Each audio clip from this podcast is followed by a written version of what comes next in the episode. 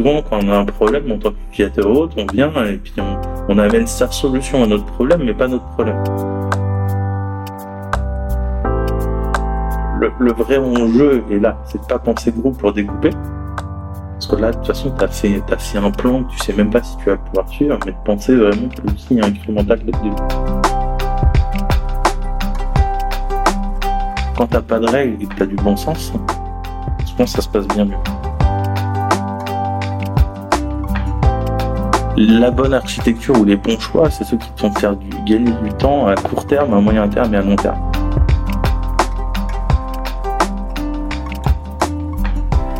Seulement 30% des projets informatiques réussissent. Je suis Julien Lefebvre, CEO et cofondateur d'Exfabrica, fabrique digitale de projets réussis.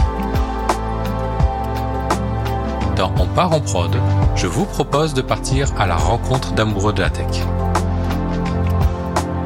Au travers de leur parcours inspirant, nous essaierons de comprendre comment ils font pour maximiser la réussite dans leurs projets.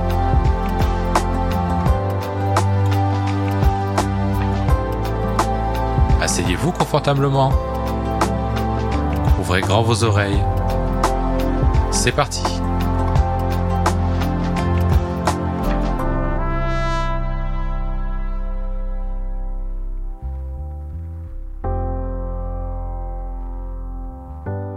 Bonjour Eddy. Euh, Bonjour Julien. Merci d'avoir accepté euh, mon invitation pour, euh, pour venir dans le podcast en parent prod. Bah, ça, ça, fait plaisir d'être là avec toi aujourd'hui. je, je réagis en fait parce que sur LinkedIn, je t'ai vu forcément passer parce que tu communiques pas mal. Et à un moment donné, tu communiquais sur pas mal de choses où j'étais plutôt aligné. J'ai dit ah intéressant, oui ok, oui je suis d'accord avec lui, oui etc. Donc du coup je pense que LinkedIn a compris que j'aimais bien lire tes posts et donc du coup il me floute un petit peu avec tes posts, c'est très bien. Et euh, et en fait à un moment donné tu as commencé à mettre euh, des posts où pour le coup euh, j'étais pas d'accord. Et c'était ça qui est... et du coup ça m'a intéressé forcément tu as commencé à mettre des posts un peu anti-sprint, euh, anti-estimation, euh, euh, anti-réunion, etc. Donc c'est pas que j'aime les réunions, hein, clairement, je vais te dire, je déteste les réunions comme tout le monde en fait, mais mais à un moment donné, je comprends le, enfin, j'estime qu'il y a beaucoup de valeur à certains rituels. Enfin voilà, je pense qu'on va en reparler. Et du coup, c'est comme ça que j'ai décidé de te contacter et pour dire, et je pense qu'il faut qu'on échange parce que je pense qu'il y a des choses où, on fait à peu près de la même manière, on a une façon de voir les choses. Donc j'aimerais bien qu'on en parle. Mais il y a des choses sur lesquelles on est opposé, et j'aimerais surtout qu'on parle de ça, en fait. Il n'y a, a, pas de problème. Euh, je, te laisse lancer un premier sujet là-dessus. Oui, non, en fait, euh, traditionnellement, euh, je vais te demander de te présenter pour qu'on hmm. te connaisse mieux, en fait. Très bien. Euh, et ben moi c'est Rudy. Euh, ça fait une quinzaine d'années que je suis dans la tech. Euh, donc à la base je suis, euh, je suis, je suis tombé dedans par passion. Euh, développer des petits sites à découvrir le web, le web dans les années 2000, faire des petits sites, découvrir HTML, CSS, le PHP, ce genre de choses. j'ai fait toutes mes études dans l'informatique, puis je suis passé par différentes boîtes, donc à la fois dans dans une mutuelle, dans du e-commerce, euh, dans des, euh, des, boîtes qui font de l'intermédiation, des logiciels SaaS, et puis en passant de poste de dev, lead dev, architecte à, à CTO aujourd'hui, euh, dans une boîte qui s'appelle Capcar et qui fait de l'intermédiation dans la véhicule d'occasion, dans le véhicule d'occasion, donc avec des problématiques assez riches. et ce qui fait qu'aujourd'hui je connais un peu moins, mais, mais je continue d'avoir une appétence technique importante. Et donc du coup, dans l'intermédiation, euh, dans la vente achat de véhicules, mmh. tu, euh, euh, c'est quoi la part de euh, de la tech dans ce genre d'industrie? Euh, Assez important. on va dire, c'est une part plutôt importante parce qu'on a différents outils. On a des inspecteurs mécaniciens qui sont sur le terrain et qui ont besoin d'une application qui leur permet de, bah, de les guider dans l'inspection d'un véhicule. on a des funnels euh, à la fois pour trouver et qualifier un, un, vendeur de véhicules, lui proposer le meilleur prix euh, avec des algos euh, d'intelligence artificielle et ce genre de choses. Et puis des, on a un plan un peu plus orienté e-commerce pour réserver les voitures et et, et gérer tout, bah, tout, le, tout, le tout le fonctionnement qu'on a aujourd'hui. Donc la, la, tech est assez centrale chez 4K aujourd'hui. Euh, c'est ce qui permet c'est ce qui permet de nous rendre vraiment efficaces euh, sur, sur, notre métier. Quoi. Euh, donc du coup, tu as, as, eu un poste, euh, enfin tu as eu une évolution de carrière euh, assez classique de développeur et après euh, lead développeur, lead technique et mm-hmm. maintenant CTO. tu peux m'expliquer la différence entre un lead tech et un CTO je, je, pense que la différence est, elle est plus au niveau de la stratégie globale de la boîte, un, un échange un peu plus prononcé, un regard un peu plus euh, business derrière sur, sur les choses et un peu plus de management, alors que le, le, lead tech, le tech lead va se concentrer sur les problématiques beaucoup plus euh, techniques et organisationnelles dans l'équipe, faire monter des gens euh, en, en compétences et je pense que la, la différence est là euh, mais chaque euh, chaque nouveau rôle qu'on prend nous fait pas oublier euh, ce qu'on ce qu'on faisait avant quoi. donc aujourd'hui j'ai un poste de CTO mais je suis toujours un développeur. Donc je sais toujours développer je sais toujours accompagner un dev sur une problématique technique. Euh, c'est juste des choses qu'on rajoute j'ai l'impression. Et donc du coup tu as un poste de CTO mais tu trouves encore toujours du temps pour pour développer? On a des journées on a des journées de 24 heures. Alors pour moi c'est un hobby aussi euh, donc ça, plutôt que d'allumer Netflix le soir, euh, des fois je code un petit une petite chose, euh, euh, ça me permet de garder la main. Euh, j'ai un peu le temps au travail, mais c'est plus, ça devient de moins en moins fréquent, on va dire. Parce qu'il faut, pouvoir prioriser les sujets et aller là où on a le plus d'impact. Donc c'est pas toujours en codant un petit truc.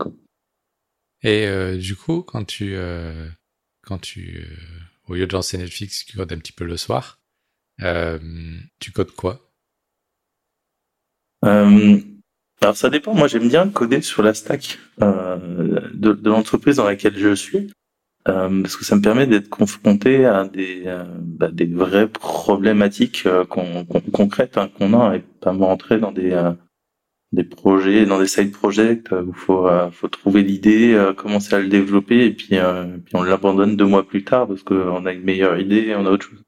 La problématique concrète de, de l'entreprise me permet de développer quelque chose qui ira quand même en production.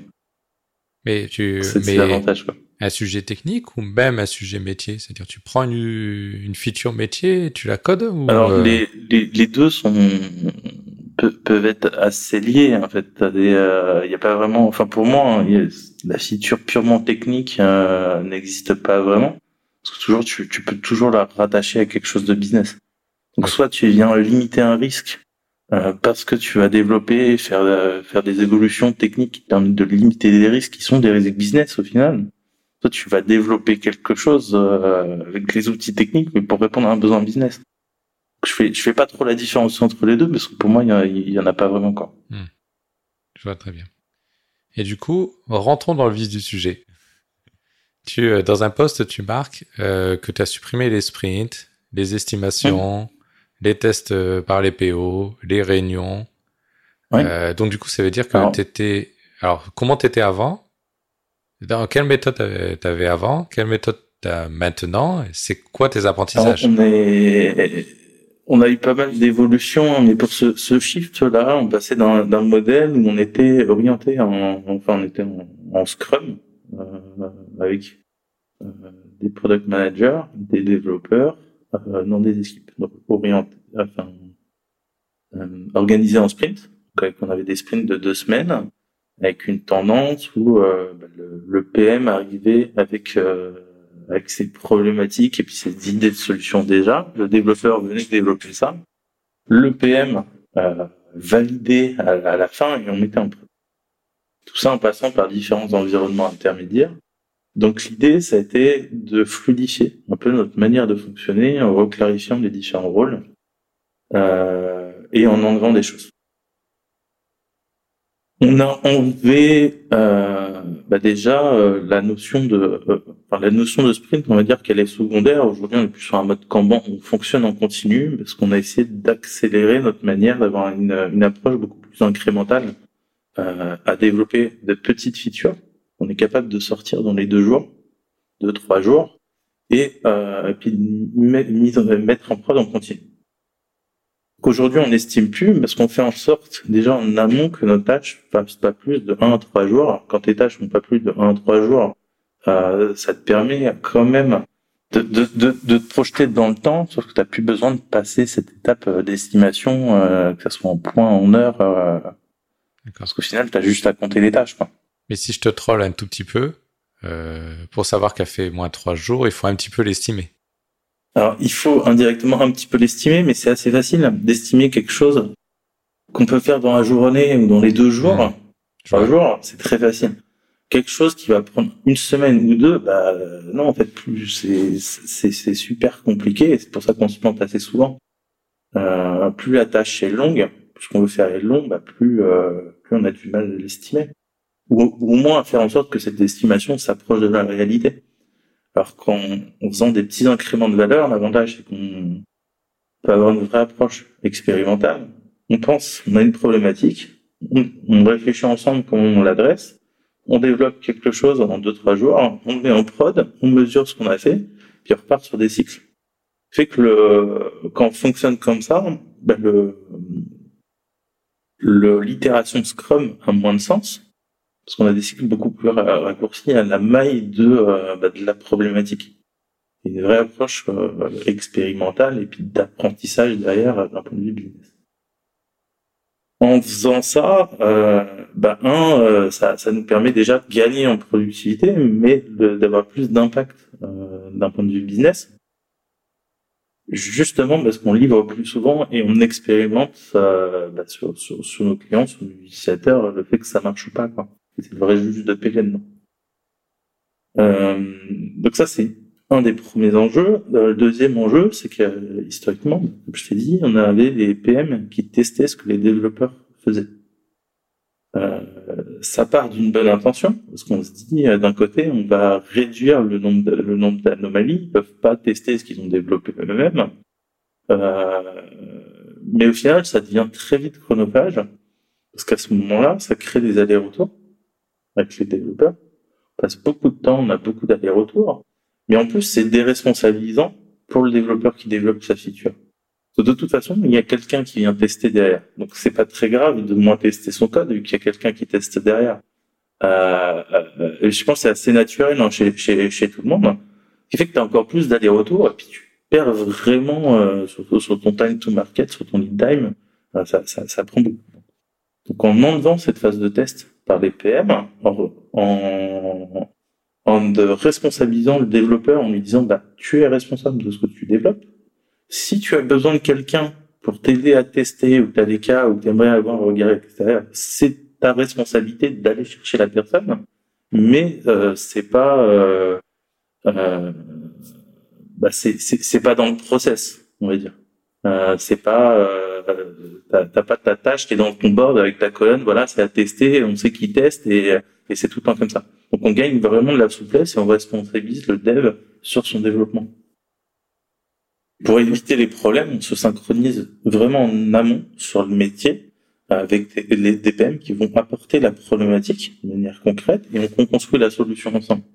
On a vraiment cette étape d'alignement sur le, le, besoin auquel on répond qui est fait en amont du développement. Et ça, plus ça, fait qu'aujourd'hui, ben, on n'a pas besoin d'estimation, on n'a pas besoin de sprint, euh, on n'a pas besoin de longues réunions, mais on a quand même plein de réunions qui sont des petites réunions de synchronisation sur, sur tous ces sujets-là. Et puis ça nous permet de bah, d'être beaucoup, beaucoup plus efficace et d'avoir un potentiel de développement plus élevé que ce qu'on avait avant. D'accord. Voilà un peu le, le, pourquoi du, du changement. comment euh, et donc du coup le PM qui vient avec le besoin en amont, comment il comment il arrive à définir la stratégie du produit en fait et la roadmap un peu? Ça, ça dépend ce qu'on appelle euh, stratégie. Euh, stratégie ou la roadmap. Euh, faire une roadmap, sur mon point de vue, faire une roadmap à six mois ou à un an, c'est totalement illusoire parce que tu l'as fait quand tu es plein d'incertitudes. Donc ça n'a qu'une seule vertu, euh, c'est de te forcer à réfléchir où tu veux aller.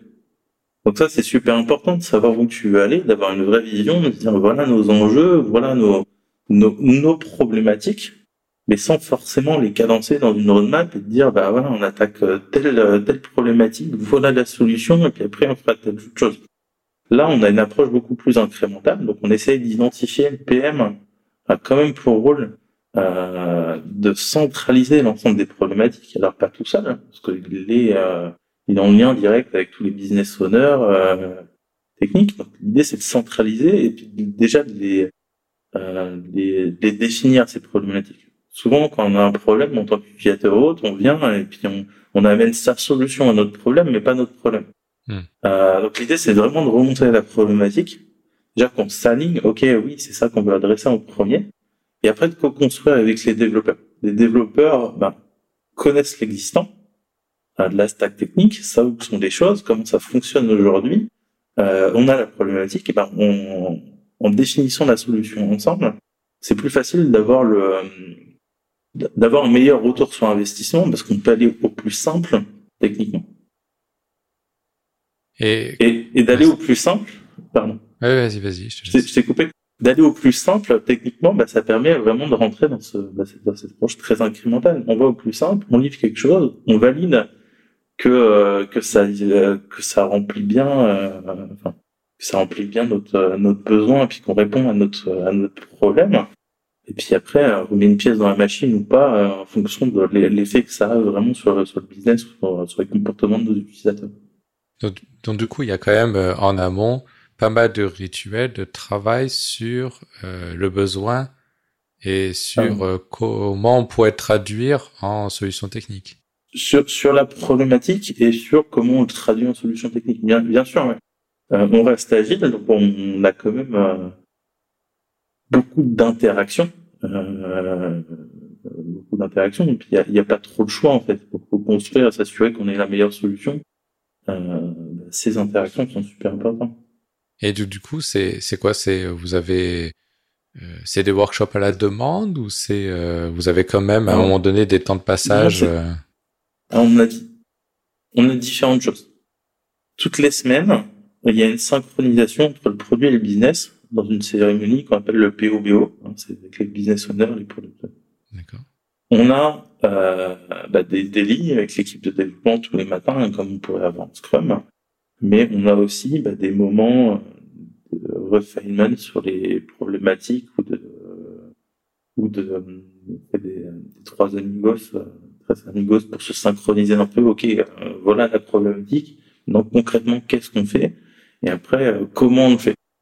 Euh, donc on est obligé de se réunir pour avoir ces approches et de faire appel à l'intelligence collective euh, avec des réunions avec peu de personnes dedans. Et, et du coup, euh, je vois bien euh, comment la plupart des tâches peuvent être, euh, enfin la plupart des euh, des problèmes peuvent être solutionnés en, avec des tâches petites, incrémentales. Je suis, je suis assez fan de, de cette idée. mais en fait, la question que je me pose, c'est quand il y a un gros changement structurel, que ce soit un changement métier ou un changement technique. De temps en temps, il y a des changements techniques qui demandent un gros travail de refactoring. Forcément, c'est carrément au-delà de, de trois jours. Euh, est-ce que vous arrivez toujours à redécouper en incrément à trois jours ou est-ce que vous avez peut-être de temps en temps un rituel pour gérer ces cas d'exception? Ça peut, ça peut arriver. Après, si tu veux mon point de vue là-dessus, même un, c'est un gros chantier technique qui prend plus de trois jours. C'est qu'à la base, tu as un problème d'architecture. Euh, l'architecture moderne est censée te laisser un maximum d'options pour l'évolution, mm. euh, justement pour avoir cette approche. Donc ton, ton et c'est assez complémentaire à ton organisation. Les pratiques techniques aident euh, à avoir cette approche incrémentale autant que la, manière dont tu es organisé. Euh, donc déjà d'un point de vue technique, ça s'évite en amont. Alors des fois, tu n'as pas le choix parce que tu as un existant qui est construit d'une certaine manière cet existant, bah, faut pouvoir le, le déconstruire, le, le, le, migrer vers quelque chose d'autre. Et là aussi, c'est quand même possible de le faire au fur et à mesure. d'isoler des petites briques, de les sortir au fur et à mesure, et puis de, vraiment reconstruire en fait, ce que tu as actuellement. Donc c'est pas, je, je vois pas d'impossibilité là-dessus. Par contre, il y a un truc assez marquant quand tu dis que comme c'est marquant, c'est qu'il faut pas penser à avoir un gros sujet et le découper. Faut plutôt euh, parce que dès, que tu veux découper quelque chose, bah des fois c'est pas possible. Alors tu peux penser à la base quelque chose de petit, tu peux faire en deux trois jours. Et puis une fois que tu l'as livré, une fois que tu as avancé, bah itérer. Et je pense que le, le, le, le vrai enjeu est là, c'est de pas penser gros pour découper. Parce que là, de toute façon, tu as fait, as fait un plan que tu sais même pas si tu vas pouvoir suivre, mais de penser vraiment petit et incrémental dès le début. Tout, à fait d'accord, mais en fait, j'avais plutôt en tête, par exemple, des sujets où, euh, en fait, tu construis aussi ta solution technique par itération et par rapport à ton mmh. besoin à l'instant T. donc, du coup, tu peux très bien, dans un projet, avoir une solution technique. Je prends un exemple bête, hein, euh, qui est basé, basé sur une base de données relationnelle, parce que c'est largement suffisant et c'est largement ce que tu as besoin au début. Et après, de ce coup, bah, l'évolution, euh, la façon de produire évolue, la façon dont c'est utilisé, et, on a toujours plein de surprises dans, dans, la vie, fait que tu te rends compte que en fait, il va falloir que tu architectures de manière différente et que tu as une partie euh, peut-être orientée de documents de DB, un, un Mongo ou quelque chose comme ça que tu as besoin de mettre en place. Et ça, c'est quelque chose, forcément, d'un point de vue architecture, t'as pas pu anticiper parce que sinon c'est impossible. Et donc, du coup, ça fait quand même un chantier où euh, tu vas avoir un certain nombre de tâches. Alors, je peux comprendre qu'on arrive à découper en tâches petites de, de moins trois jours parce mmh. que tu peux toujours dire, tiens, je vais prendre mmh. cet élément, tel élément, tel élément. Par contre, t'es pas capable de les pousser en prod. Et c'est là où euh, ça va être, ah. ça va mettre une certaine complexité dans le modèle. Ça, ça dépend. Alors, après, t'as même si on prend ce cas-là, tu as, du Postgre, tu veux en plus du Mongo. Tu peux y aller éléments et puis indexer certains des documents au fur et à mesure dans ton Mongo, les utiliser hmm. sur des use cases assez précis et puis euh, dire bah ouais j'ai une partie de mes trucs qui sont dans Mongo hmm. et j'ai toujours ma mon store primaire qui est sur du, du Postgre et y aller avec cette approche très itérative. Là où ça peut être plus compliqué, c'est quand tu as des, bah, des grosses features ou que t'es pas sûr, tu veux les mettre en prod, mais euh, c'est pas tout à fait terminé pour telle telle chose. Et là, tu as d'autres pratiques. Euh, tu peux, euh, tu peux faire du, euh, utiliser des feature flags ton code. Mmh. Euh, tu as des feature flags qui te permettent d'activer ou désactiver des features en fonction de tes environnements. Ouais, du feature flipping. Du feature flipping. Voilà, ça te permet de faire du feature flipping, activer, désactiver, mmh. et d'avoir, de fluidifier ton cycle de développement. D'accord quand tu fais du, du trunk, euh, ta, ta, ta, ta, branche, ta, ta branche unique et ton workflow de développement euh, raccourci, ah oui, bah, tu peux flaguer et puis, euh, oui, puis aller en prod en, limitant énormément les risques. Mm. Parce que ça dépend pas forcément que toi et de ton développement. Des fois, euh, une feature doit être activée au bon moment parce qu'il faut que tu as formé tes utilisateurs, euh, faut qu'ils bien. Donc, mais tu peux garder cette approche. Alors, volontairement, je, je te titille, euh, même si globalement je suis assez fan de cette approche. Moi, je crois beaucoup au fait qu'on est mm. toujours capable de trouver une solution plus simple au problème et de mettre d'abord en œuvre la solution simple. Euh, moi, je fais plutôt dans une approche Scrum standard parce que ça marche aussi. Enfin, euh, après, a priori, tu as réussi à déconstruire plutôt avec une approche Kanban. C'est cool. Peut-être que je teste sur un projet. Euh, en général, euh, c'est des choses qu'on fait sur des projets plus petits, mais a priori, vous avez une équipe tu me disais combien il y avait de personnes chez toi? On a un peu moins d'une dizaine. Ouais, quand même. Ça varie dans le temps. Ouais, donc du coup, euh, du coup, ça, c'est là où euh, moi, je, à cette taille-là, je suis plutôt dans du Scrum et moins dans du Kanban, mais a priori, euh, c'est, c'est quelque chose à tester.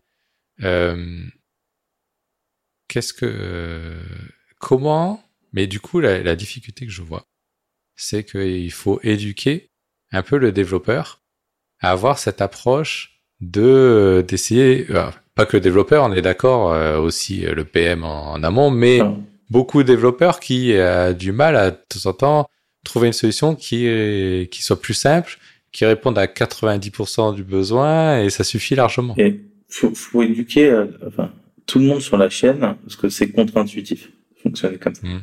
C'est contre-intuitif parce que souvent ce que tu retrouves en entreprise, bah, c'est que t'as, t'as tes, des référents business qui ont une idée de ce qu'ils veulent, tu vois, et puis bien réfléchir, ils ont bien réfléchi, boum, ils donnent, ils donnent à l'équipe produit, à l'équipe produit, veut faire de la conception, alors il y a, des problématiques, on va te faire des maquettes, on va te faire plein de choses derrière.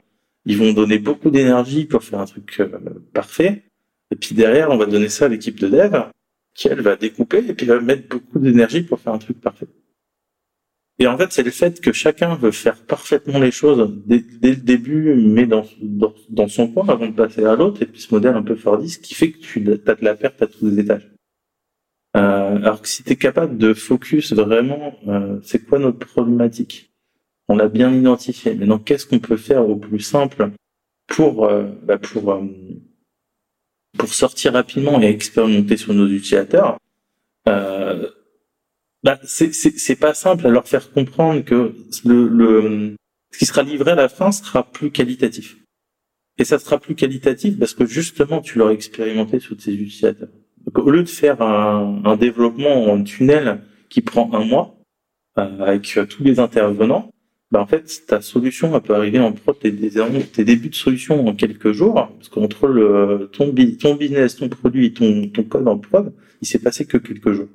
Mais ça s'arrête pas là parce qu'une fois que tu l'as livré, bah, tu as des learnings, euh, tu vois ce qui se passe, tu vois quel impact t'as et puis tu peux corriger le tir peux corriger le tir, remettre une pièce, remettre de, enfin, et, faire évoluer ta solution euh, sur la même temporalité. Ça peut durer deux mois. bah, tu, tu repasses dessus, tu as fait évoluer. Si c'est ton enjeu principal, tu peux passer tes deux mois dessus, mais à la fin, ta solution euh, sera pas vraiment la même. Euh, passer deux mois comme ça en se disant c'est ça l'idée, sans savoir que, que ça va marcher, euh, c'est moins efficace que d'y aller petit à petit et puis de le, le vérifier en continu. C'est là où tu gagnes vraiment en agilité. Hmm. Euh, euh, faire comprendre bah, par ce prisme-là, je pense que c'est euh, c'est la, la première étape. C'est-à-dire c'est pas parce qu'on passe moins de temps, ça sera moins quali. En fonction du temps que tu vas passer et ce qu'on aura à la fin, bah, ça le sera plus dans la plupart des cas. Et donc du coup, quand tu recrutes pour l'équipe de dev, tu tu, tu essaies de voir si la personne est sensible à ça ou est-ce que tu as développé, euh, je sais pas, euh, une approche, une explication, une façon d'expliquer pour réussir à convertir un petit peu, parce qu'on pourra dire ce qu'on veut, on a tous une expérience, on arrive tous à une expérience, et on a tous été appris dans un certain moule, et de temps en temps, il faut un peu casser, déconstruire ce moule. T'as as un peu un, un peu le deux. C'est vrai que c'est mieux de chercher euh, de recruter des gens qui sont déjà ouverts, euh, qui sachent collaborer collaborer avec d'autres, ça permet de bah, d'évoluer, de trouver une manière de fonctionner commune. Euh, donc c'est important.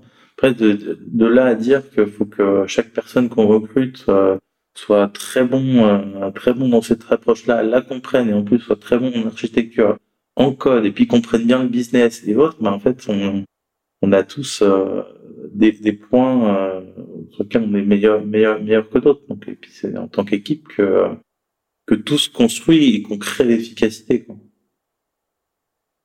Et ah, euh, tu, parles de euh, très bon en architecture, euh, tu, tu l'as dit. Euh, ça me fait penser à un autre post que j'ai vu de toi où tu essayes d'expliquer que c'est important pour un développeur de développer ses compétences transverses, notamment en architecture par exemple. On parle souvent de T-shape. Mmh. Euh, c'est-à-dire pas avoir simplement sa verticale euh, technique, mais de développer aussi son horizontal sur d'autres euh, éléments. C'est c'est quoi ta conviction? On, reste. moi, je suis convaincu qu'il y a un développeur. il y a d'autres choses à. Il y a, d'autres choses à creuser. Alors c'est bien de savoir coder, d'être bon en algo, mais ça fait pas tout. Ça fait pas tout parce que tu as deux autres plans qui sont super importants. C'est un, la, la compréhension du business euh, et être capable de parler à tes utilisateurs, les comprendre, les comprendre, ben en fait, souvent, c'est ce qui te permet d'apporter de meilleures solutions parce que tu, tu comprends vraiment le problème et, euh, et, pourquoi tu dois coder quelque chose et tu codes pas juste ce qu'on te demande avec tout, tout ce qui peut se passer. Et le deuxième truc, c'est vraiment l'architecture, mettant, euh, mais parce que ça va te donner euh, l'idée de l'architecture pour moi, c'est de se laisser un maximum d'options euh, pour l'évolution future. Donc si tu as vraiment cette approche incrémentale et que tu te laisses pas d'options pour l'évolution, euh, en fait ça peut pas marcher. Ça peut pas marcher parce que tu es obligé de tout casser à chaque fois, tout refaire, et puis tu as l'impression de perdre ton temps. Euh, parce que tu peux, tu n'es pas capable de transformer un système en continu. Et c'est là où l'architecture prend son sens pour un développeur, euh, parce que ça lui permet vraiment euh, bah, de, de, de, de, gagner du temps à court terme, à moyen, à long terme, et puis de faire évoluer son code beaucoup plus que si on avait juste codé euh, sans, sans, réflexion ce qu'on nous avait demandé. C'est sûr que ces trois trucs sont vraiment liés pour moi. Et donc du coup, sur un développeur un peu junior, euh, l'idée c'est de le conseiller pour lui dire euh, euh, c'est important de développer ses compétences de business, enfin de compréhension du business et ses compétences d'architecture. Par quoi il peut euh, commencer? Comment il appréhende? Parce que c'est pas évident en fait. Hein, ça s'apprend. C'est pas ce qu'il a appris à l'école. C'est pas forcément son trait de caractère premier non plus, hein, la compréhension business, etc. Parce que si, sinon il aurait pas choisi d'être développeur. Euh, comment tu peux réconcilier Comment non. comment il peut démarrer? Sur deux trucs, hein. déjà, faut, faut qu'il soit accompagné et il faut casser un peu ses barrières parce que souvent, tant que développeur, on a un proxy devant nous. Euh, quel product owner, le product manager ou euh, ou business analyst ou autre, ça dépend des organisations. Le fait d'avoir un proxy fait que euh, bah, on, s'intéresse moins, le besoin qui arrive bah, peut-être pas directement problématique, mais on est déjà dans une solution. Donc, ce qu'on fait, qu'est-ce que, quelle, euh, comment ça impacte vraiment l'entreprise, le business, le quotidien, bah, c'est pas forcément clair. Donc déjà, en cassant un peu cette barrière, en créant un peu plus d'interaction directe avec le business, bah, souvent, euh, on améliore la, la, la, compréhension à la fois du, du métier, mais de où on va, de, des, différents chiffres. Euh, chez Kafka, on a aussi une solution de DataVis qui a été mise en place. Là, on remet tous les KPI, euh, que ce soit les KPI bah, des features ou les KPI très euh, business à l'échelle de l'entreprise. L'idée, c'est de tout centraliser euh, bah, pour, euh, pour, être assez bah, pour, pour aider chacun à faire les meilleurs choix. L'idée, c'est de les, vraiment de les mettre euh, face à face aux, aux données, aux, aux, utilisateurs, et puis c'est quelque chose qu'on développe. Euh, comment dire le, De toute façon, il n'y a pas de solution technique sans problème business. Les, les, deux sont, sont liés, et je pense que ça se développe facilement avec le temps. Euh, sur l'architecture pour les profils un peu plus juniors, ce qui peut, ce qui peut marcher, euh, c'est plutôt que d'arriver et puis de leur donner des solutions ou de faire faire des solutions par les seniors et puis de, puis de se lancer là-dedans, euh, bah, c'est de faire travailler tout le monde sur les mêmes problématiques. T'as une nouvelle problématique, ok, c'est quoi nos enjeux? On clarifie tout ça avant. Puis euh, bon, bah, on se revoit dans dans une semaine et demie et puis vous me présentez tous euh, ce sur quoi vous avez réfléchi pour pour euh, pour cette problématique ça permet de rentrer déjà avec un premier pied dedans, de faire appel à l'intelligence collective euh, et déjà de les faire réfléchir et prendre de la hauteur sur des sujets techniques. Qu'est-ce qu'on gagne avec cette solution? Comment ça répond à nos problématiques? En quoi elle est plus souple et elle nous laisse des options pour pour le futur? Euh, Puis ça permet petit à petit euh, de faire, de faire, de faire grandir les gens sur ces choses-là. Alors sur euh, sur la partie euh, sur la partie business, euh, compréhension du business, euh, je suis assez fan de l'idée de, de, donner la transparence parce qu'en fait quelque part mmh. tu comprends les choses, tu comprends l'impact de ce que tu fais. À ton avis, est-ce que c'est quelque chose qui peut marcher dans des boîtes plus grosses? Dans tes expériences je passées, pense... quand tu étais dans des, des, boîtes un peu plus grosses, est-ce que c'est des choses qui sont ben, jouables en fait, ça c'est pas tant la taille de la boîte, je pense, euh, mais vraiment, euh, c'est vraiment dans, dans, dans, sa culture en fait. Euh, t'as vraiment la culture de la boîte qui joue. Est-ce qu'on veut être transparent sur les chiffres Pourquoi euh, Enfin, pourquoi on veut l'être ou pourquoi on ne veut pas l'être? Je pense qu'on cherche chez, chez ses employés. Si on veut des employés qui sont libres, responsables, bah en fait, la transparence leur, les aide simplement à faire de meilleurs choix parce qu'ils vont mieux comprendre euh, dans quoi ils interviennent.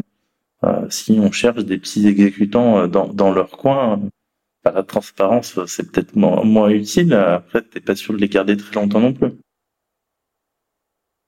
Et, euh, et donc du coup, pour euh, pareil, pour faciliter l'apprentissage, vous avez des vous avez des rituels en, en paire? Euh, peer review, peer programming ou On euh, fait euh, ce qu'on aime bien faire. On a de la code review, des PR, mais ça comme un peu tout le monde, mais ce qu'on a, puis qu'on essaye de limiter, parce que là aussi, ça peut être déresponsabilisant. Quand tu généralises la review de ton code, ben en fait, euh, t'es plus seul responsable de ce que tu livres, c'est le mec derrière, enfin c'est le, le- celui qui review ton code qui l'est aussi. Donc tu contrôles peut-être un peu moins.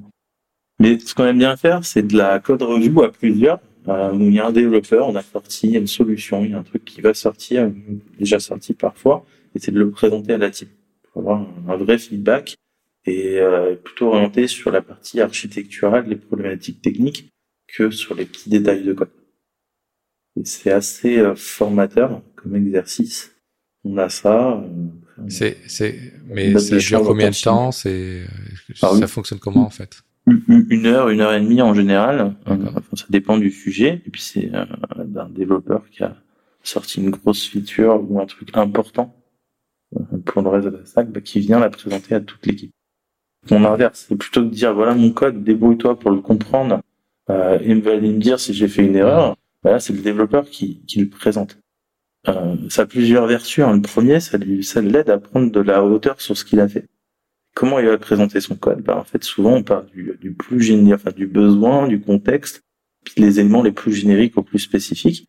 Ça les aide à travailler cette, euh, bah, cette, cette approche pour mieux parler de ce qu'ils ont fait, mieux comprendre, euh, assurer qu'ils ont bien compris tous les tenants, aboutissements et, et que leur solution est bonne. Et puis en, même temps, ça leur permet d'a- d'avoir du feedback immédiat, puis du feedback euh, en, en- en groupe, donc tout le monde peut le prendre et puis, et puis le donner à ce moment-là. Donc c'est plutôt euh, l'impression que c'est une bonne approche.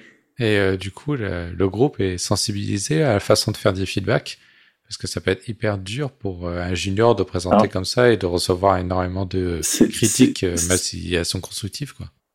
C'est c'est pas simple. Après, euh, ça c'est un travail en continu. Alors que ça soit dans ce cadre-là ou dans d'autres cadres, hein. comment tu fais un bon feedback euh, bah, Si tu dis euh, juste, bah ça c'est nul, c'est pas un feedback quoi. Je, je- tu vois, c'est ah bah tiens dans ce dans ce cas dans ce cas-là, euh, dans ce contexte-là, t'as fait ça comme ça. Ah bah peut-être que t'aurais pu faire, euh, enfin peut-être que c'est pas imparfait pour telle ou telle raison et que t'aurais pu faire ça comme ça. Donc tu peux tu peux l'amener et puis voir le feedback. Ce qui est important, c'est de voir le feedback comme un cadeau que tu fais à l'autre. Hmm. Tu lui fais un cadeau, il le prend, il le prend pas, mais tant, tant pis, quoi. Donc tu lui fais de la bonne manière.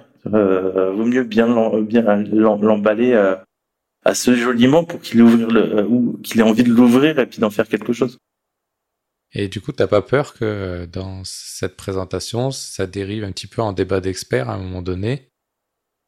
Alors, ça peut, et c'est là où euh, tout l'intérêt, c'est que c'est, étant donné que c'est centré sur un sujet spécifique, Hmm. euh, et puis que c'est timeboxé, euh, ça peut dériver, mais mais ça s'arrêtera. D'accord, ok. Et euh, tu as, as d'autres mécanismes en place pour euh, éviter par moment la surqualité ou euh, la suringénierie comme euh, on peut le voir sur certains Ben, projets? On, on peut le voir. Si tu veux, pour moi, il y a un, bah, il y a un juste milieu à trouver. Déjà, qu'est-ce que c'est que la, la surconception, la suringénierie, où on s'arrête, où on commence? Euh, Tout le monde ne met pas le, le curseur au même endroit et en fonction de ton entreprise et de sa maturité, de son marché, de son contexte économique, tu vas pas la mettre au même endroit dans, tous les cas. Il faut déjà s'aligner là-dessus. Euh, c'est voilà notre problématique. Tu, sais à peu près ce que tu espères gagner, donc déjà t'as, tu, tu, tu peux déjà euh, avoir une idée de ce que tu peux investir derrière, en termes de temps, en termes de qualité et à quelle échéance. Euh, tu veux, pour moi, le, la bonne architecture ou les bons choix, c'est ceux qui te font faire du, gagner du temps à court terme, à moyen terme et à long terme. Et tu veux pas favoriser que le long terme ou que le court terme, euh, parce que ça sert à rien, mais essayer de vraiment euh, tabler sur les trois et puis de maintenir ton bah l'idée c'est surtout de maintenir ton ta, ta capacité de développement euh, dans dans le temps euh, et pas qu'elle s'effrite et que tu deviennes improductif parce que tu as emmagasiné de la dette technique euh, de la complexité accidentelle partout et, euh, et que ça devient ingérable je sais pas si ça répond bien à ta question Oui, oui. euh, la, la difficulté que je vois toujours sur euh, cette problématique, c'est comment tu définis en fait. Euh, J'ai l'impression que c'est quelque chose qui est un peu non défini, Bah. non clair, mais qui est un peu dans la tête des gens, partagé. Mais quand tu as des nouveaux qui arrivent, ça peut Ouais. être très difficile à appréhender en fait. Eh ben, t'as la première euh, réponse, et puis on va on va reboucler sur deux choses. hein. La première réponse, c'est qu'il faut donner un maximum de contexte. C'est savoir pourquoi on fait des choses. Si tu sais pas pourquoi tu fais les choses, à quel besoin tu corresponds, qu'est-ce que, enfin tu réponds et quel impact ça va avoir sur ton entreprise, euh, comment tu peux savoir si tu dois proposer une solution euh, euh, qui, enfin, solution euh, qui, qui doit qui doit vivre deux mois, trois mois, six ans, euh, dix ans, et puis quel est le niveau d'investissement euh, et d'options que tu veux pour la faire évoluer dans le temps. Euh, déjà, c'est vraiment partir du, euh, du besoin, du contexte et de le clarifier pour tout le monde. Ça évite pas mal de soucis. Puis le deux- deuxième plan, c'est vraiment tes pratiques. Hein, de faire, euh, si tu te limites à des petites tâches de quelques jours, tu vas chercher de la, tu vas chercher de la, de la capacité d'évolution et tu vas être très minimal à, la, à, à chaque fois. Donc t'évites de tomber dans cette dans cette conception énorme avant de coder le moindre truc concret qui fonctionne. D'accord. Non, mais en fait, euh, Et, c'est un peu lié. hein, ouais, ouais, c'est normal un peu sur la discussion. euh, Je suis d'accord. C'est en- Rien à voir. l'agilité. euh, Ouais, pardon. Vas-y. Moi, je disais, on est entre euh, l'agilité, le DevOps, euh, craftsmanship, euh, tous ces mouvements-là qui sont tous indirectement liés et, Hmm. et qui sont là parce qu'ils marchent. Ah oui. Je voulais euh, parler un petit peu avec toi sur votre approche de travail parce que tu es plutôt très ouvert au télétravail. Tu es plutôt sur une approche asynchrone. Donc déjà, télétravail, c'est... Je voulais que tu définisses parce que tout le monde dit je fais du télétravail, mais ça veut peu rien dire. Tu peux faire du télétravail en faisant qu'une journée par semaine de télétravail. Et là, du coup, en fait, tu as plutôt une, une façon de travailler traditionnelle.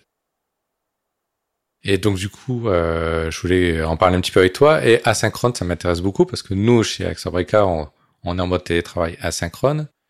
Du coup, on s'est rendu compte qu'il y avait beaucoup de choses qu'on devait mettre en place. On a d'ailleurs pas mal de bonnes pratiques en place pour essayer de travailler dans les bonnes conditions, ce qui est des conditions de travail qui n'ont rien à voir avec quand tu es dans un bureau.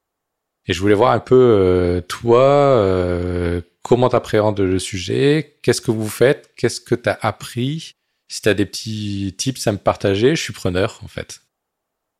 Alors déjà, nous, chez, euh, chez Capca, dans la tech, le, on est assez ouvert sur le télétravail. Tu cherches un poste en full remote, euh, un poste où tu viennes une ou deux jours par semaine sur place, une journée ou autre, euh, ou que tu viennes tous les jours, euh, c'est t'as t'as- t'as un choix un peu personnel là-dedans et, qui est pas dérangeant hein, à partir du moment où de toute façon, même quand c'est chez toi, si on se focus sur les résultats que tu amènes et puis pas sur le temps que tu passes, souvent ça se passe bien mieux. Tu as des critères assez objectifs de, de, de succès qui sont pas le temps que tu passes derrière ton bureau. Quoi. Euh, si tu peux passer ton temps derrière ton bureau à regarder des mangas, ça va pas beaucoup la boîte. Quoi.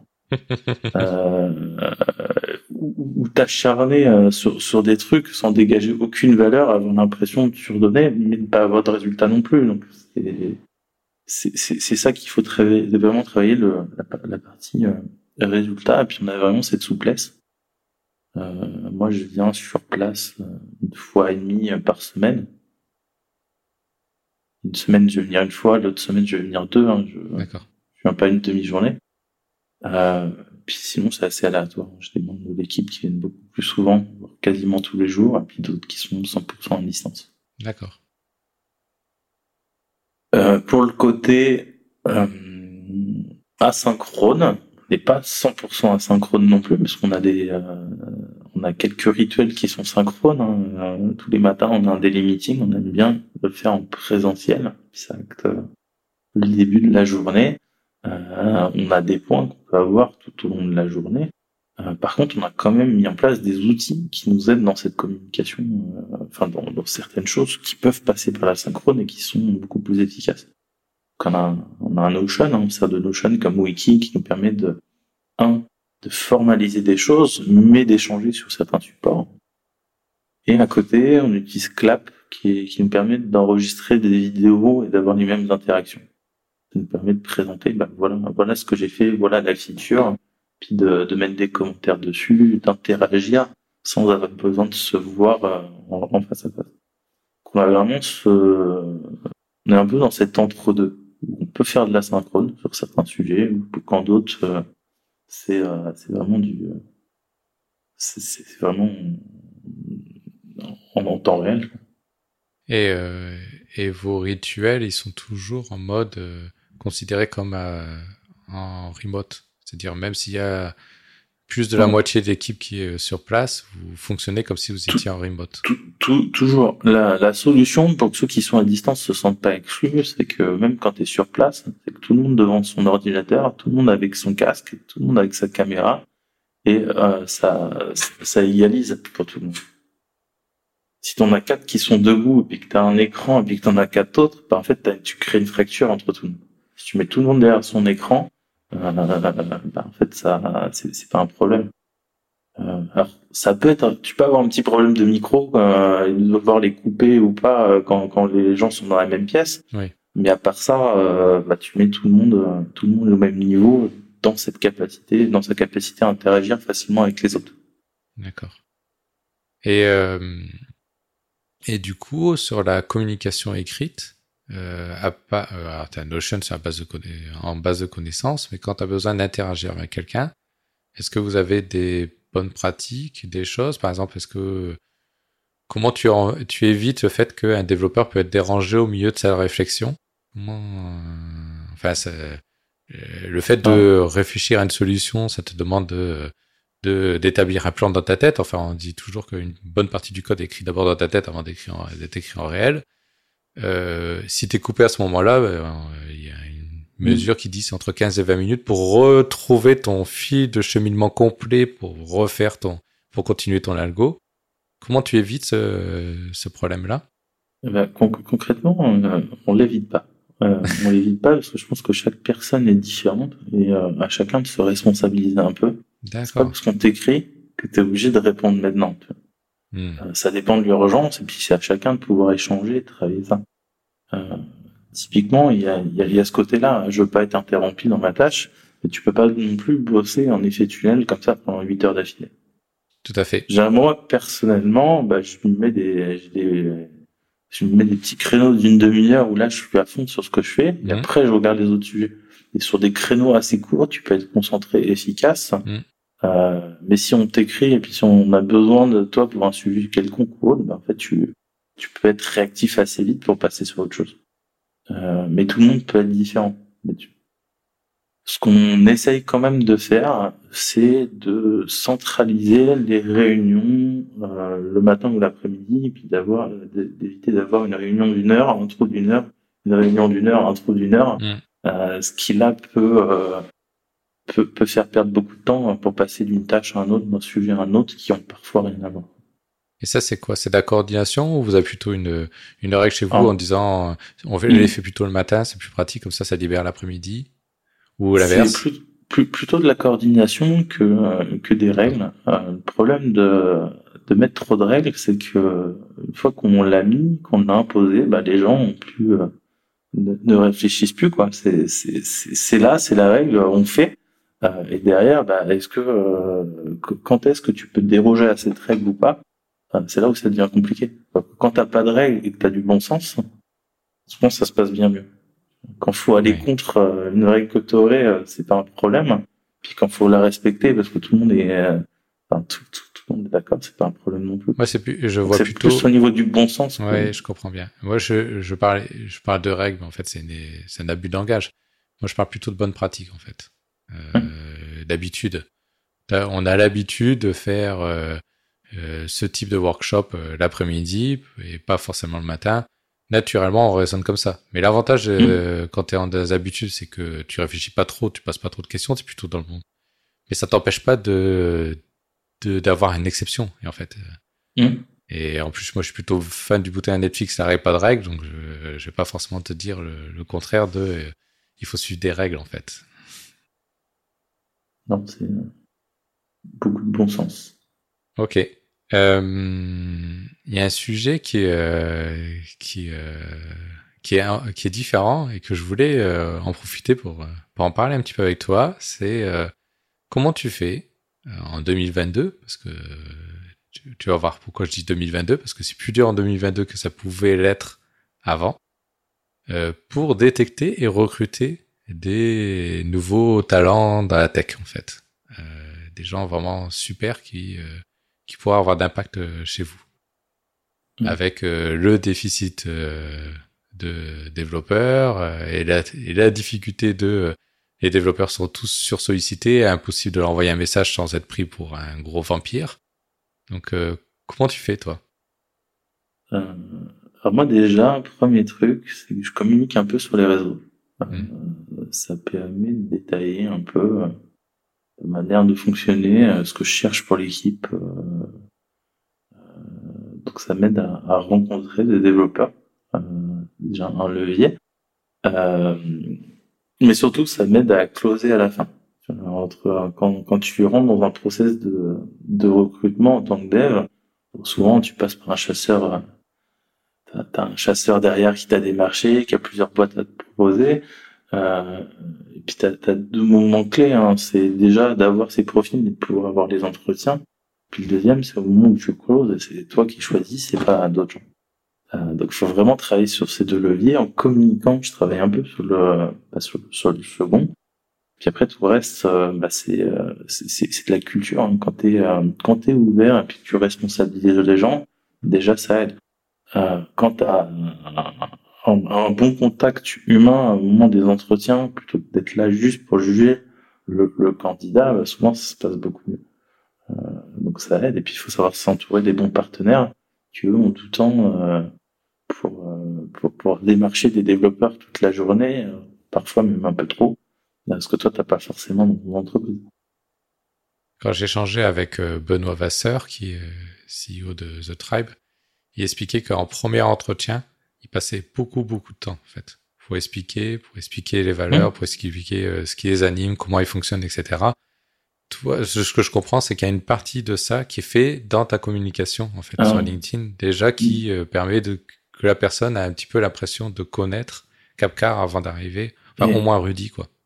Et, et exactement. Euh, ça aide là-dedans, quand t'as des gens d'entretien qui disent, ah, bah, j'ai déjà l'impression de te connaître, euh, bah, moi, t'as un, tu t'es tu t'es rapproché de ton interlocuteur. C'est ça qui est, qui est, important c'est que tu tu as créé déjà du lien en amont tu peux confirmer à ce moment-là. Euh, ça n'empêche pas que le premier entretien enfin pour moi c'est vraiment un entretien pour vérifier que ça peut matcher euh, que ce que tu cherches pour, ton entreprise du poste de la manière de fonctionner ça match avec ce que avec les attentes du candidat que tu as en face puis même avant de, de penser, de parler, d'aborder euh, les, les sujets de, de, de skills techniques, de rémunération, de tests, des entretiens peut-être un peu plus techniques après, euh, c'est vraiment l'enjeu du premier entretien. Qui, qui on est, est-ce qu'on a envie de bosser ensemble, est-ce que c'est possible, est-ce que nos, nos attentes euh, peuvent matcher quoi. Et euh, et du coup, tu disais que ta communication LinkedIn pouvait aussi aider à, avoir des premiers échanges avec des développeurs, découvrir des, ah. enfin découvrir des personnes. C'est vrai. Enfin, j'ai du mal, j'ai du mal à appréhender cette partie-là en fait. J'ai pas mal de, de temps en temps bah, des, euh, bah, des candidatures un peu spontanées hein, en me disant tiens bah je suis développeur là, euh, ah, bah je fais pas tout à fait la même techno, mais j'ai envie de bosser avec, avec toi. Je me retrouve un peu dans dans ce que tu présentes dans ta boîte euh, et ce genre de choses. Donc ça, ça arrive euh, une fois, une fois ou deux, euh, au moins une fois par semaine en général. Ah Ok. C'est assez aléatoire en fonction des périodes, mais bah, ça, ça, aide pas mal. Alors ça veut pas dire que tu as forcément un matching derrière. Ça veut dire que la marque d'employeur est, est, est, est, travaillée et puis que tu as, des gens qui ont déjà envie d'en connaître plus sur ta boîte. Euh, chez Capcart, tu es le seul à euh, communiquer sur, euh, sur LinkedIn ou il y a d'autres personnes qui, qui le font? On est d'autres, il y en a d'autres qui l'ont, qui l'ont fait un petit peu. Je pense que je suis le plus actif. D'accord. Du coup, tu as aussi un poste d'encadrement de, parce que vous n'avez pas forcément de head of engineering ou quelque chose comme ça. C'est-à-dire tu regroupes un peu les deux rôles. Donc tu fais aussi le management de l'équipe technique. Euh, de, ce, que j'ai lu, euh, c'est quelque chose ou entendu, je sais plus si j'ai entendu un podcast ou j'ai lu sur internet, mais tu disais que c'est quelque chose que t'as pas, sur lequel t'as pas été formé. Euh, Est-ce que euh, comment comment tu essaies de euh, d'être un manager euh, efficace, efficient? Je sais pas. Enfin, J'essaye de, de, de me former en continu, hein, autant quand tu as des problématiques techniques, tu as des bouquins que tu peux lire, t'aider, et puis après tu peux aller mhm. expérimenter. Euh, le management, c'est un peu pareil. Euh, tu as des bouquins, tu as des choses qui peuvent te conforter dans, dans, dans, dans les idées que tu as déjà, de t'ouvrir sur d'autres sujets. Euh, en enfin à force d'interagir hein, avec des, des, personnalités, des gens différents, bah tu tu t'apprends à t'adapter à chacun en fait pour bien manager. Euh, chacun chacun est différent et puis c'est comme euh, c'est un peu comme passer de, de développeur à, à lead dev, bah, t'apprends plein de nouvelles choses. Bah, passer euh, à un poste où t'as un peu plus de management, bah, ça te permet de, t'as plein de choses à apprendre et puis ça se fait tout aussi bien. Quoi. Et t'as lu des bouquins qui ont fait un peu euh, la différence, enfin que tu sur le management ou euh, que tu peux me conseiller pour que que t'as particulièrement si kiffé. Tu veux, moi j'ai j'ai lu euh, le, même bouquin que toi, No Jones, qui est ah. sur l'organisation, sur euh, le management à, À, à, la Netflix.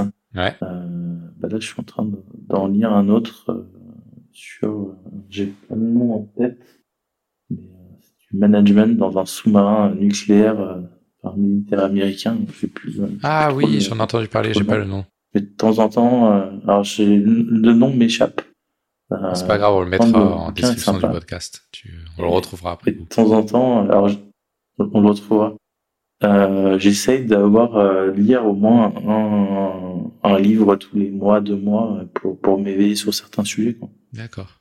Sans oublier d'essayer de, de, me former à côté.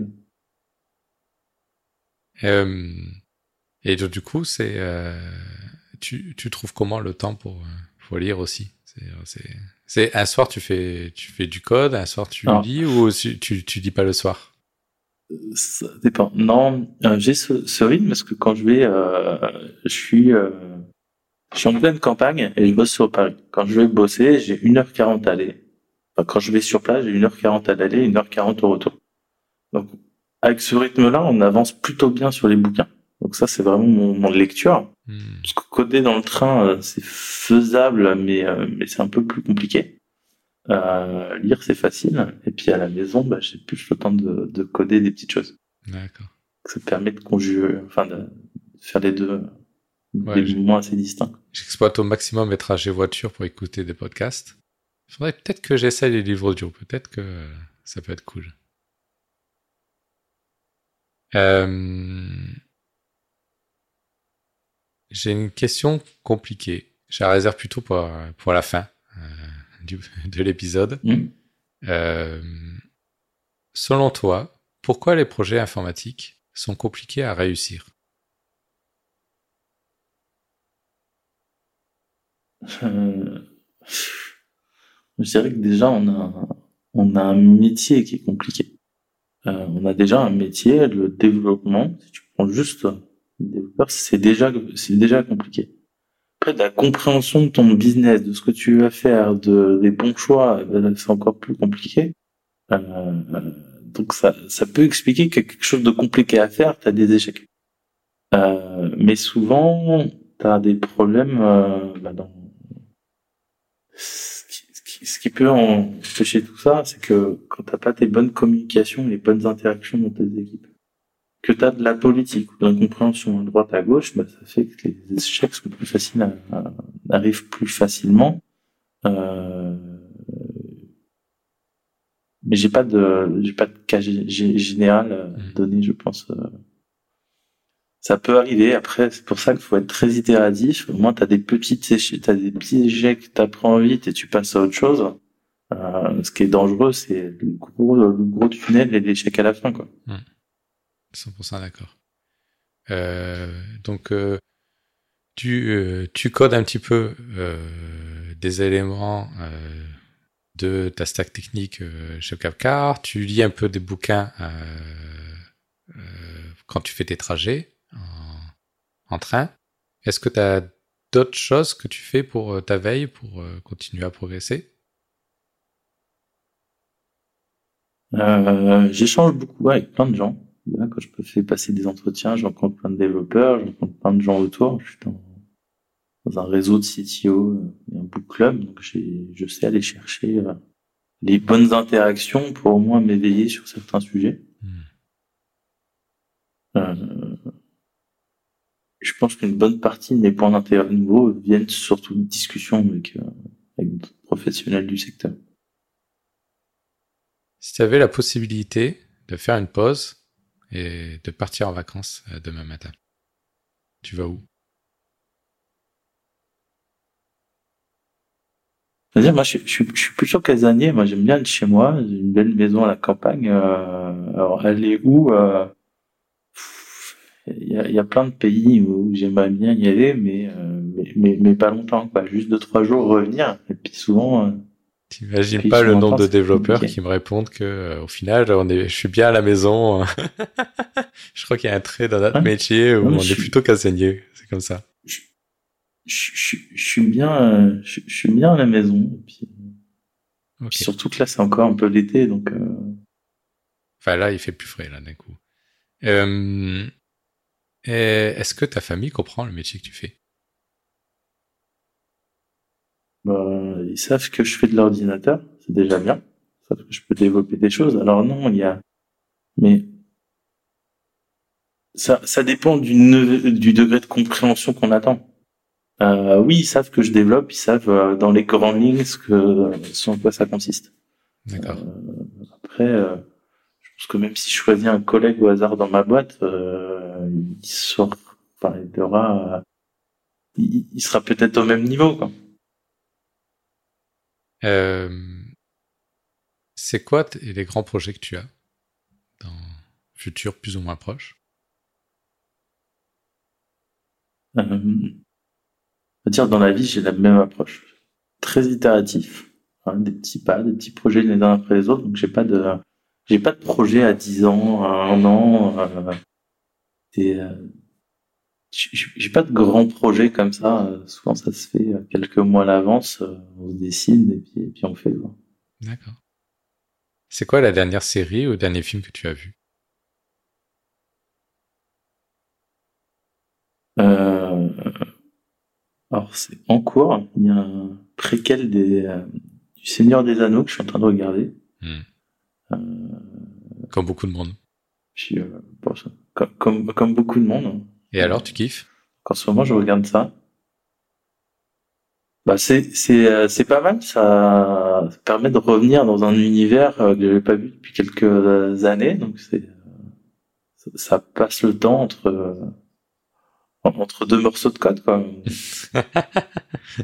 Très bien. Tu, tu, as des recommandations à me faire? Euh, sur, euh, je sais pas, un film à voir, un livre à lire, une série, à regarder, un podcast, euh, une chaîne YouTube à découvrir, euh, peu importe, une roco sympa à me, faire, et pas qu'à moi d'ailleurs. Alors, pas, pas spécialement. J'ai rien qui me vient en tête là d'aller regarder ton profil LinkedIn pour voir un peu ce que tu dis, ce que tu partages. On, peut, mais après c'est pas ça qui va changer vos, vos vies. Hein. Ça peut déclencher quelque chose. Il faut aller creuser après, ou ça peut déclencher de l'incompréhension, mais ça changera pas vos vies.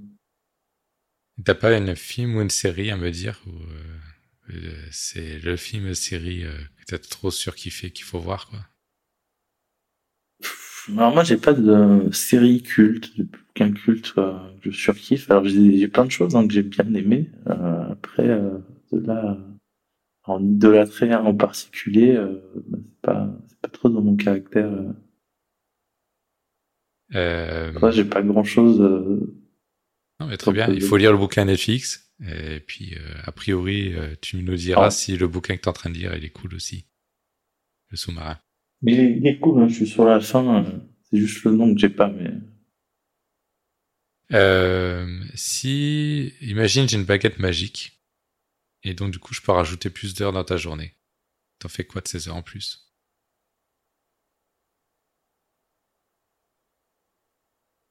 Je pense que je remets, euh, on me remet à coder euh, un peu plus. Pense que c'est le temps pour ça qui me manque euh, souvent. J'ai des journées bien remplies où je fais plein de trucs, mais moi j'ai la chance de, de, de, vivre ma passion dans la tech. Si j'ai du temps en plus, je pense que je me relance sur, sur un projet, je fais quelque chose à côté, mais toujours dans la tech. D'accord. Je n'avais pas élevé des vaches ou des chefs dans la tech. Et dans la tech, c'est euh, c'est quoi que tu kiffes le plus? C'est la partie web, la partie embarquée, la mobilité euh, C'est quoi le, ah. trait Moi, ça, ça front, back très, euh? très, orienté web. D'accord. Alors, c'était très orienté web. Après, front, back, j'ai touché aux deux. je pensais plus les ce qui, ce qui me plaît le plus, c'est plutôt la, on va dire, sur le développement, c'est toute la partie architecture, euh, réflexion sur les solutions pour garder cette souplesse, même si j'aime bien coder. Et euh, la discussion un petit peu plus, euh, plus métier, hein, pour vraiment comprendre les problèmes, euh, voir, ce qu'on peut faire. Ça se ressent peut-être sur l'échange qu'on a eu aujourd'hui. Mmh. mais c'est ce qui, c'est ce qui m'éclate. Et puis,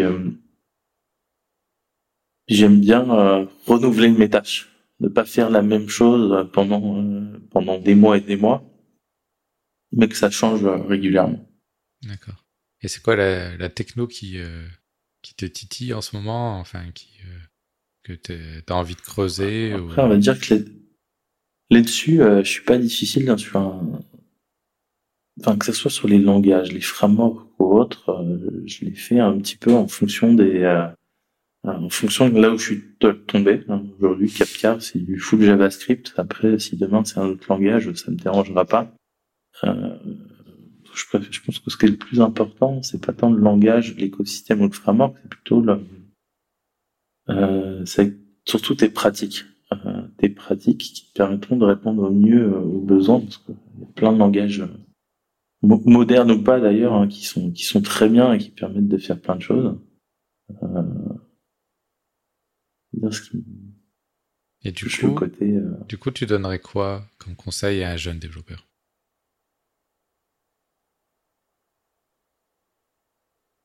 De vivre sa passion. Je pense que quelqu'un qui fait staff et qui est, euh, qui est passionné, bah, il n'aura jamais de problème.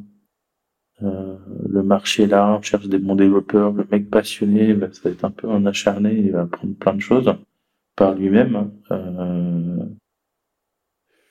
donc j'ai pas, euh, pas grand conseil à donner, mais de s'intéresser peut-être un peu plus au business, à l'architecture, euh, pas hésiter à creuser euh, d'autres technos ou bien creuser les technos qu'on utilise avant de se lancer, même si c'est sympa de coder. Hein, toute la théorie qu'on emmagasine autour peut aider à mieux coder derrière. Mais à part ça, j'ai pas, pas beaucoup d'autres conseils. D'accord. Pour te suivre, LinkedIn, euh, tu communiques ailleurs ou uniquement LinkedIn? Non, surtout, euh, ça prend déjà. Euh, enfin, ça, ça marche là-bas, donc je vais pas ouvrir d'autres. Mais t'as raison. raison. D'autres canaux. Ok. Merci beaucoup. Merci d'avoir pris du temps pour échanger avec moi. merci à tout le monde à tous ceux qui ont écouté, qui, euh, qui ont suivi cet épisode. Si vous avez des questions, ben, vous pouvez embêter Rudy sur LinkedIn, allez euh, lui poser des poser des questions dans, ses, dans les commentaires de ses posts. Euh, ça fait d'interaction, ça fait remonter des choses, et plus on sera nombreux à essayer de de parler, de de responsabiliser les développeurs, euh, et plus ça va devenir réalité sur le marché. Et je suis assez, je suis 100% aligné sur tout ce que tu as dit euh, là-dessus. Je pense que ça fait partie euh, des clés de succès euh, sur dans l'informatique, que ce soit personnel ou d'un point de vue professionnel ou d'un point de vue entreprise, à tout niveau. Donc, allez embêter Rudy sur ses posts LinkedIn. N'hésitez pas à nous embêter. Abonnez-vous au podcast On part en prod. Et, puis voilà, à la prochaine pour un prochain épisode. Merci. Encore merci. Merci. Merci d'avoir écouté cet épisode de On part en prod. Je compte sur vous pour le faire découvrir à votre entourage, en le partageant, en vous abonnant et en mettant une note de 5 étoiles.